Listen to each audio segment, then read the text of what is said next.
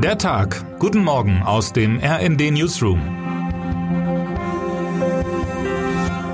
Es ist Freitag, der 1. Dezember. Zumindest der Beginn war schon mal einigermaßen hoffnungsvoll.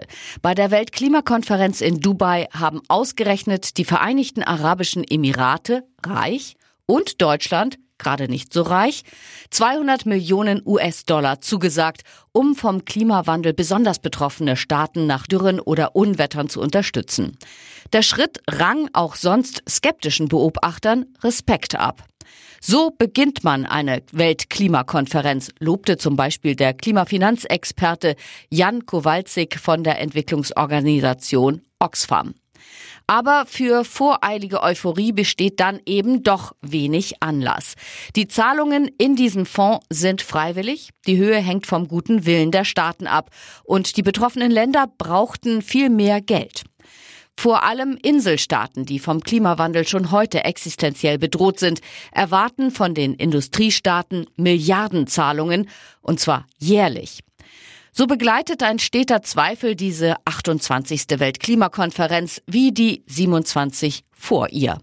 Bringen Konferenzen wie diese, für die allein 250 deutsche Regierungsmitarbeiter und überdies Zehntausende Delegierte aus aller Welt nach Dubai geflogen sind, irgendwas außer vieler Tonnen zusätzlicher CO2-Emissionen?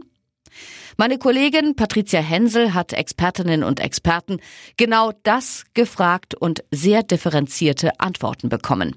Eine stammt von Niklas Höhne.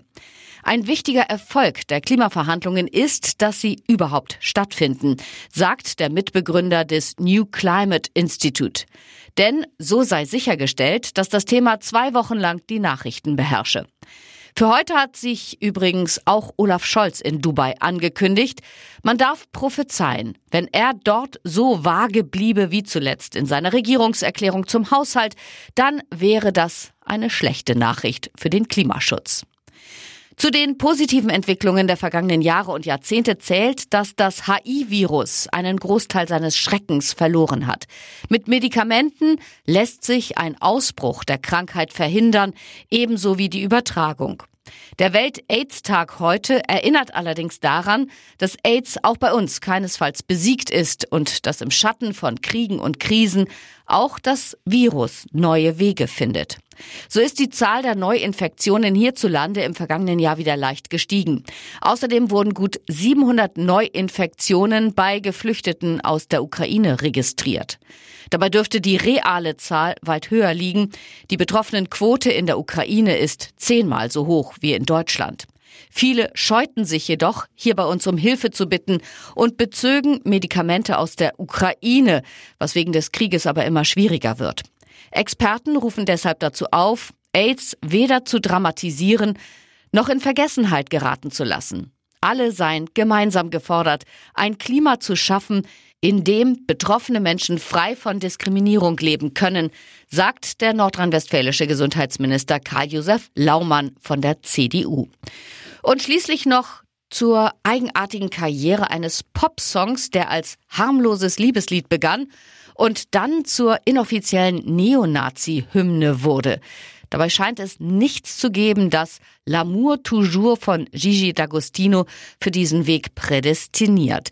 Die erste Zeile lautet I still believe in your eyes. Und brutaler wird es in den folgenden Versen auch nicht. Dass dieser Italo-Dance-Pop-Song zur Erkennungsmelodie von Rechtsextremisten wurde, hat mit einem aus dem Ruder gelaufenen Dorffest in Mecklenburg-Vorpommern und den sozialen Medien zu tun. Mein Kollege Matthias Schwarzer hat die Geschichte aufgeschrieben. Vor allem hat er dann noch recherchiert, was Plattformen und Künstler gegen den Missbrauch tun. Das Ergebnis ist eher ernüchternd. Wer heute wichtig wird. Bundesfinanzminister Christian Lindner steht heute Vormittag ein vermutlich wenig vergnüglicher Termin bevor. Der Bundestag debattiert heute den Nachtragshaushalt für das laufende Jahr. Nach dem Urteil des Bundesverfassungsgerichts zum Haushalt will die Ampelkoalition damit erneut die Schuldenbremse aussetzen und Kredite über 45 Milliarden Euro nachträglich juristisch absichern. Die Union hat zwar bereits ihre Zustimmung signalisiert, eine hitzige Debatte dürfte es dennoch geben und vielleicht wird wird ja auch Christian Lindner von der Opposition noch zum Klempner ernannt. Und jetzt wünschen wir Ihnen einen guten Start in den Tag. Text Thorsten Fuchs, am Mikrofon Christiane Hampe. Mit rnd.de, der Webseite des Redaktionsnetzwerks Deutschland, halten wir Sie durchgehend auf dem neuesten Stand. Alle Artikel aus diesem Newsletter finden Sie immer auf rnd.de slash der Tag.